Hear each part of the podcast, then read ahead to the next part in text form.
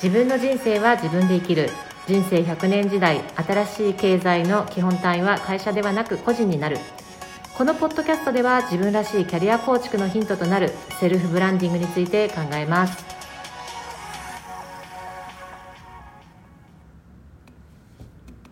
こんにちは外資系ラグジュアリー企業で人材育成をしている山内彩です。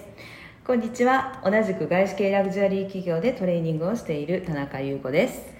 どうもお疲れ様です。お疲れ様です。3回目始まりましたね。3回目始まりました。いつもはねなんか朝活なんですけれども、はい、なんか今日はねちょっと夜活というんですかこれは。はい。ちょっとねテンションがねどうなんですかね。テンションまあまあ高めですよ。まあまあ高め。山内綾と 田中優子でお送りします。お送りします。ねということであの あっという間に3回目。あの前回はね、うん、このポッドキャストを聞いてらっしゃる方にとっては強みとかね価値観っていうところを知るワークをしてきましたけれども、はい、なんかその後優子さんどなんか身近なことで、うんうん、関連するようなこととか,、うん、なんか気づくような出来事ありました？そうあのね私先週あのキャリアとか就職のために、ヒントとなるようにっていうことで、何かこうお話をしてくださいっていう機会があって、うん、大学生2年生だったんですけど、うん、大学のあの学生学部生の人たちに、そういうキャリアとかどうやって自分らしいこう就職活動ができるかっていうことを話してきたんですね。でその時にまあ自分のもちろんキャリアどういうふうに歩んできたかみたいな話プラス、うん、まあ、あなたたちこれからねみたいな話とかもしてくださいっていう話だったんで、うん、まあ、自分がなんか何ができて、何が強みなのかっていうその強みはやっぱりよく自分が知ること、だから自己分析ってやっぱすごく大切なんですね、とか、で自分ができることをそれからあのもちろん誰にでも弱みがあるっていうか、まあ、強くないところが、どうやったらそれをこう強みに変えていけるのか。自分自身だけじゃなくってそれをもしかすると他の人かもしれないし、うんうん、あの文化とかその自分がやってきたこととか知識をつけることで克服できるかもしれないしとか、うん、いろんなねなんかそういう話をしてきたんですね。でどんなどうなんか学生のリアクションは？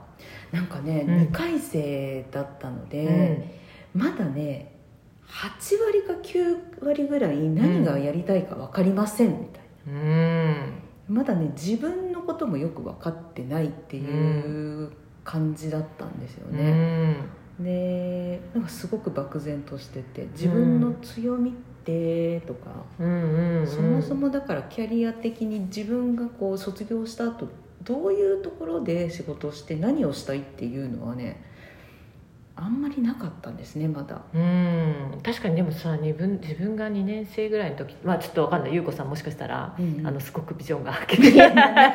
私ぼーっとして遊んでましたよ。いや私そのぐらいの年の時。まあそのクラビング。アルバイトとクラブクラブ。もうそうそう踊り狂って。もうアルバイトが終わったら11時からクラブっていう。10個って学校に朝8時に前で登場するってシャワー浴びて。すっごい体力でした。そういう人生そういう学生生活だったそうですそう。だから想像できる。想像できますか、いやでもだからまあでもその時にさ皆さんこうね仕事のこととかいろいろイメージしてたかっていうとだから社会人とかとねそうやって優子さんみたいな人が来てさ、うん、あの優子さんの仕事とか聞いて少しずつイメージしたりするんだろうね、うん、そうね、うん、だからまあたまにさなんか投資銀行で働きたいですとか、うん、コンサルタントになりたいんですみたいな人もいたんだけど。だな例えばじゃあそのラグジュアリーにすごく興味あるんですみたいな人が、うん。うん、じゃあどういう仕事したいの？そこでって聞くと「うん、え分かりません」うんうん、そうだよね、うん、でも。どういう仕事があるかそもそもまだ分かんないじゃんっていう。ぱりなんかリサーチ力って必要なんだな就職もと思ったし。うんねなんかまあインターンとかね、うん、なんかこう中を見てみるというかね。確かに、ね、働くっていうのはすごいこうイメージする上でなんかした方がいいですよね。うん、うんうん、そうそう。なんかあった？あやさんは？私ね、うん、あのそうですね。なんかあの強みとかそういうものという意味ではなんかあの私あのこの会社で、うん、あの ME LVMH えー、クライアントアドバイザープログラム、はい、ちょっと長いんですけど。すいません。ゆっくり言わせていただきましたけど。で ME って何だっていう話なんですけども、えー、ME はあのメティ・デクセロンスっていうねフランス語で、はい、あのまあその職仕事のエクセレンスっていう意味ですよね、うん、でその ME って職業訓練のプログラムでずっとフランスでローンチしてるものなんですよ、うん、で若い方々がね職人になったりとかセールスのトップなんていうヘッドになりたいとかいうねそういうビジョンを持った人が来るんですけど、うん、で日本でもねその職業訓練プログラムをローンチしようということで実は昨年2021年に日本でローンチして、うんうん、でそこの、まあ、日本はね女性がなかなかねこう子育てとかで一度離職すると復職、うんまあ、正社員としての復職がなかなか難しいということなんで、うん、なんかそのそういう方々の復職支援をしようという、うん、そういうプロジェクトをやってるんですが、うん、でそこでねなんかこうこの間ちょっとその受講生のインタビューみたいのしたんですよ。でその一人の人がこのまあプログラム12年間まあずっとお仕事したされてなくて、うんうん、でもプログラムに申し込んでで実は自分はファッションに興味があったんだけれども、うん、まあ、プログラムの、まあ、オファーとしてというかプログラム受講できますよって言われたんだけどその行く先がパルファムコスメティクスだった。パルフュームで化粧品ですね、うん、でファッションレザーグッズじゃなくてあ化粧品みたいな感じで、うんうん、えって感じだったらしいんだけれどもで最初なんかもうだなんだろうわからないとか言ってですごい苦労したんだけどなんか最終的にはあれいや案外面白そうだと。でなんかこう偶然にこういう出会いがあって新たな自分を発見してなんかそれある意味自分も知らなかった？自分が出てきたとか言っておっしゃってて。えでなんかまあ偶然にやることになった仕事？で、あねなんかそういう自分の強みがなんか出てきたみたいな話で、うん、あそういうことあんだみたいな。なんかそれって、まあ、今回のテーマにしたいねっていう,、こうジョハリっていうその盲目の窓自分も知らない、他人も知らない窓をこうディスカバーねっていう話をしたんですけど、うん、なんか結構そこにつながる感じかな。ねなんかこう偶然ね、やりやることになったことからの、やってみたら意外と自分向いてるって分かったとかさ、まあ、向いてるねって言われたとかさ、うなんかこうでそれでもってどんどん好奇心とか膨らんでみたいな、ってことってありえますよね。ねやっぱり自分がほらやりたいって思うこととそれだったらできるかなって思うけど実際与えられてやってみたら、あれ？意外と。いいけた、とか、合ってるんじゃない？って周りにね、うん、の人に言われるのもあるかもしれないし、うん、っていうところで新たな発見になるわけですよね。ね、うん、なんかこう、なのでそなんかねそういう人たちがこうこう持ってる共通点っていう感じで見てるとなんだろう好奇心とか、うんうん、なんかとにかく目の前のことに全力投球とかね。ね。ちょっとやってみようみたいな。そう。マインドセットがあるかなと思うんだけど。ねえ、うんうん、なんかねあともう一つ私あの週末に、うん、まあ、結構古い友達に会ったんだけど、うんうんうん、あのその人実はもう会社辞めたんだよねみたいな、うん、定年前に、うん、定年って言ってもまだ結構あったんですけどね、何年か。えー？っつって聞いたらまあなんかやっぱりこういうコロナの中で、あの会社自体ももう早期リタイアプログラムみたいなのを作って、うんうん、であのもうそこに申し込んだっていうわけですよ、うん、でも辞めたんだ昨日、うんうん、え？っってびっくりして。びっくりするね。それもうだってずっと働くもう30何年とか働いてるんですよ。外資系のそうそうあの会社だったんですけど、うん、でまあ話してるとこれから第二の人生、うんうんうん、まさに私たちのこの人生100年時代、うんうん、次自分はどうやって生きていくかっていうことを、すごい話、うん、どうしよう僕みたいな、うんうんうんうん、俺みたいな。うんうん、であのまあ、こうやってどうやって自分のブランドを確立させていく、うん、でまあ、自分はもうずっとサラリーマンだったけれども、まあ、その人趣味がね、うん、こう書道家なんですよ。うん。趣味っていうかもうちょっと市販の免許とか持ってる人なんで、まあ、そっちで生きていきたいっていう思いもあったらしくって、うん。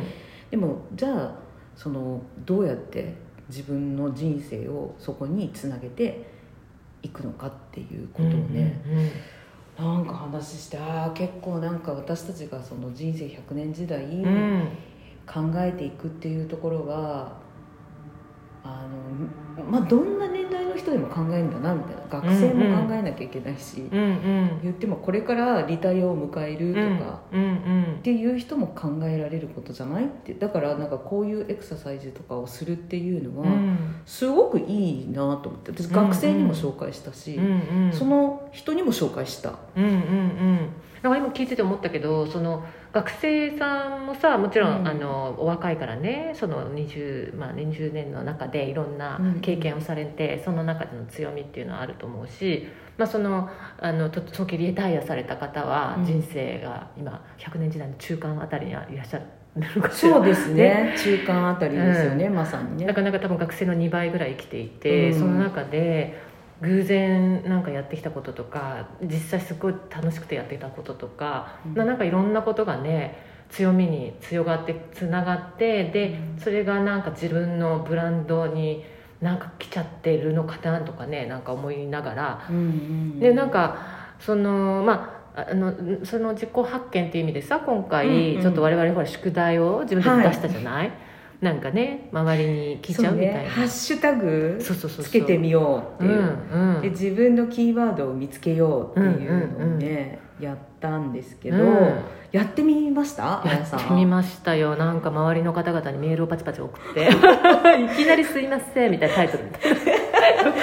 メール送ったの？メール教えてくださいって私。えなぜな何何じ何ちょっと聞いて私はねらあまあまあ LINE で。あ LINE でね。LINE でうんどう？ちょっと私にハッシュタグつけるとしたら何つけるっていうのを、まあ、いろんな人に会社の人にも聞いたんだけど、うんうんうん。えなんかどんなのがあった？えなんかなんかさそのハッシュタそうねなんかこう共通点としてはさ、うんうん。すごい創造性とかさ気配りとかうんそう。なんか前に進んでるとか、エンターテイナーとかうんうん。なんかそういう言葉がねいっぱい出てきたかな。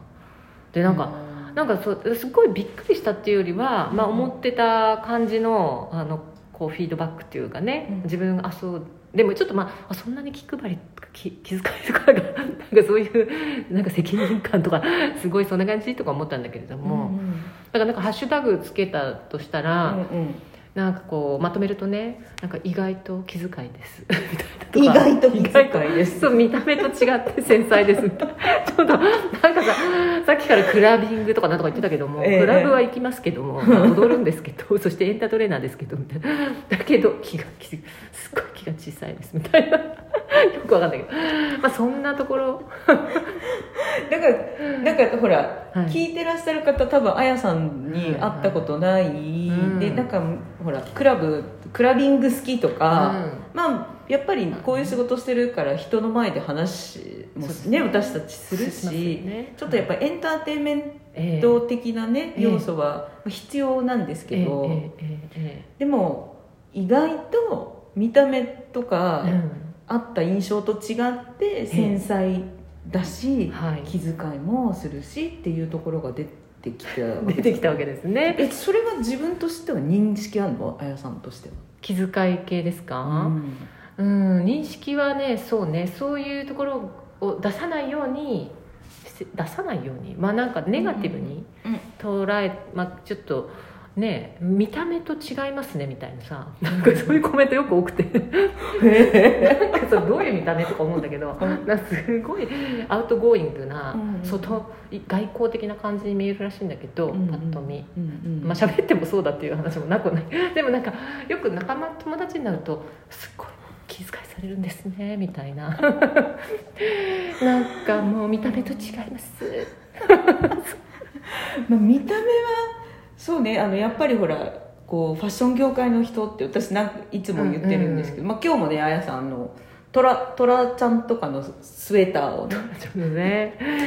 まあまあ目立ちますよね。まあまあ目立ちますよね、うん。でそんなことで。私はそんなはい面白いなんか自分の両面が出てくるようなキーワード出ましたけど、うん。ゆうこさんどうですか？なんか私はね、まあ、まあまあ似てるところもありますよね。なんかポジティブで前に進むとか、うんうんあのまあなんかほ本音っていうか本心的にやってるよねとかそういう感じのことが結構やっぱり出てきたりとか、うん。うんまあね面白かったのはなんかね打たれても泣いて立ち上がるとか失敗の仕方が半端ないとかね ちょっとなんか皆さんあの音声だけ今聞いてますけど。どういう人みたいそうあのーそうですね。で、うん。なんか実は情に脆いといやかーそうそうだ。そんな感じするな、する、うん、だって歌歌っちゃゃうぐらいだから。う 何それ。関係ある。関係ある。のかな？やっぱさでも歌歌うにはさやっぱこうエモーションがね感情移入、ね、感情移入ができるっていうのはすごいことだいます、あーとか、まあ、意外にリアリストとか、うん、あの 意外にって意外にとか。でも私なんか結構ねあ面白いと思ったのは会社の人うがん一、人の子は一人の人は会社の人ですね、なんか「チビバットクレイジー」って言ったの。私私すごい背が低いんですよ皆さん。で可愛いんです。ちっちゃいのね。ででもまあクレイジーってあなんかそれは捉えようによったらちょっと嬉しい、うんうん、とかあと「クレイジー。ハッシュタグやってみろ」びっくりマークみたいな。それはなんか結構尊敬してるお姉さんが言ったのね。そうなんだ。ねあそういうふうに思ってるんだと思って、うんうん。あのまあ機動力がない方じゃないけどいやいやもうあり有り余る。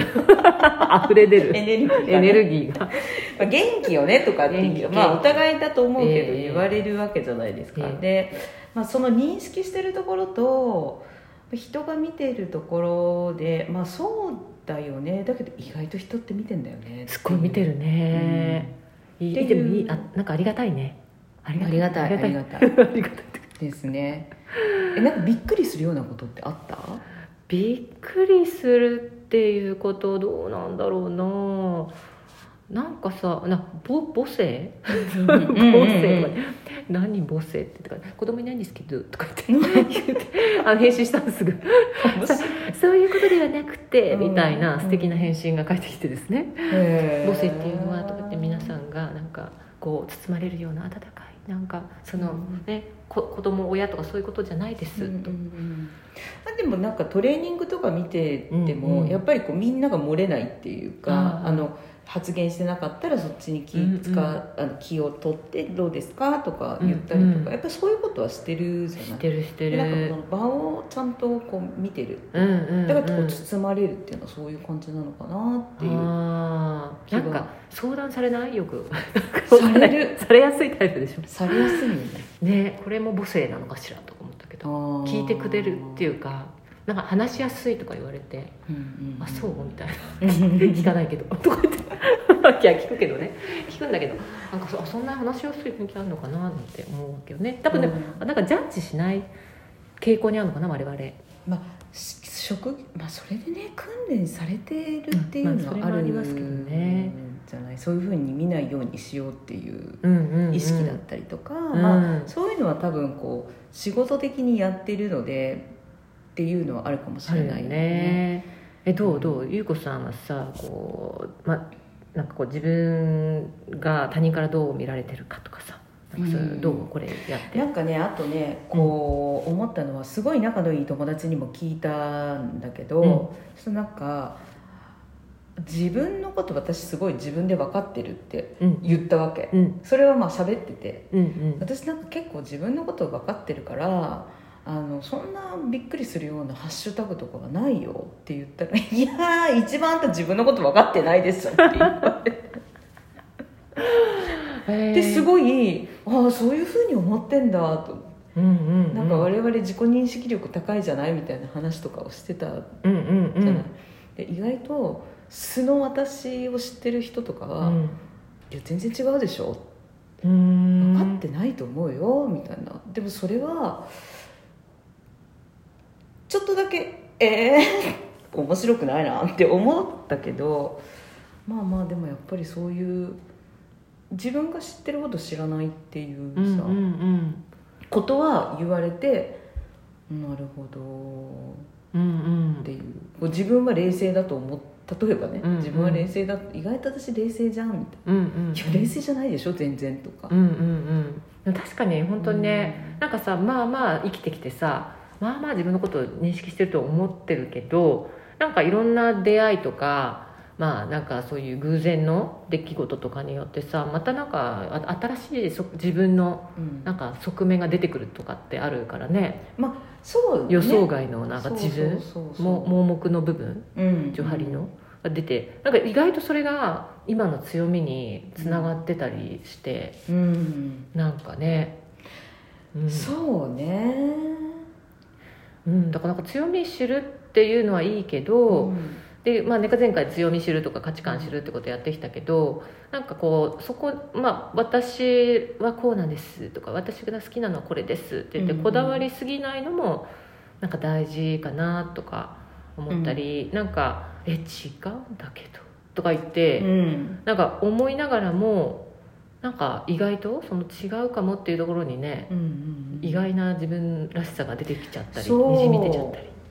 そうなのよね、うん。なんかそのまあもちろん例えば今回のこのファッシュタグのエクササイズすごい面白いと思ったし、うん。結構自信になる。あそういうふうに見られてたんだなっていう自信にもすごくなる部分はあった、うんうんうん。な私なりにはすごいあったのね。うんうんなんか嬉しいっていうか見られてる。うんうんうん。うんけどやっぱりその中にあなんかちょっと自分が思ってたのと違うぞこれっていうさ、うん。自分的には好きじゃない、うんうん。あのフィードバックとかうんうん。ハッシュタグがあったりするわけじゃない、うんうんうん。でもそれがやっぱりこの盲目の窓じゃないけど自分が知らない部分、うんうんだからなんかそういうことをこうオープンでいるとか、うん。うんそういうところもあるんだよねっていうこれでいいと思ってるともったいないよねってう。いう、ん。なんかそこのちょっとしたなんか違い？うん。なんか1ミリの余白みたいなところうんうん。が実は重要なのかなってちょっとこう思った。うん。なんかそうだようね、ん。なんか自分が弱みだと思ってるものが意外とね強みだったりもするということなのかなと思って。なんかまあこう今この話をしながらさ、うん。前回話したこの自分の強みを探るための5つの質問っていうところで、うん。もちろん強みは何だろうとか好きは何だろうとかいう話はしてきたんだけどその5つの中でなんかこう頑張った経験とかさ克服した乗り越えた経験っていうのを掘り下げるみたいなうん、そういう質問もあったなと思うんですよね。そうね、うんうん。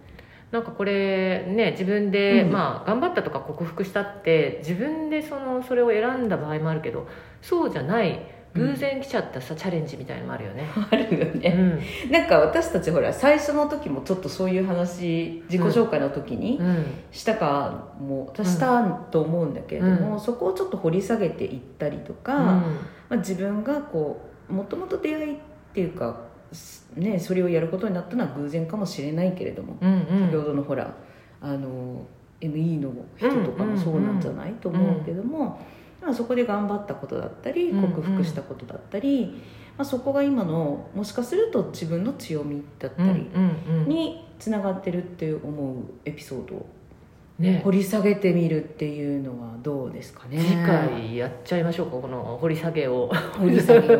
棚卸しと掘り下げを、ね。うん。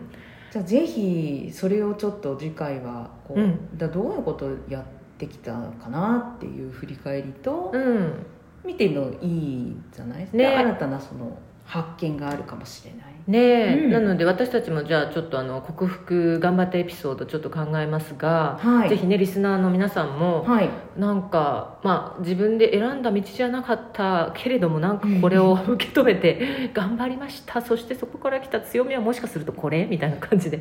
そう、ねぜひぜひあの考やえてみてください。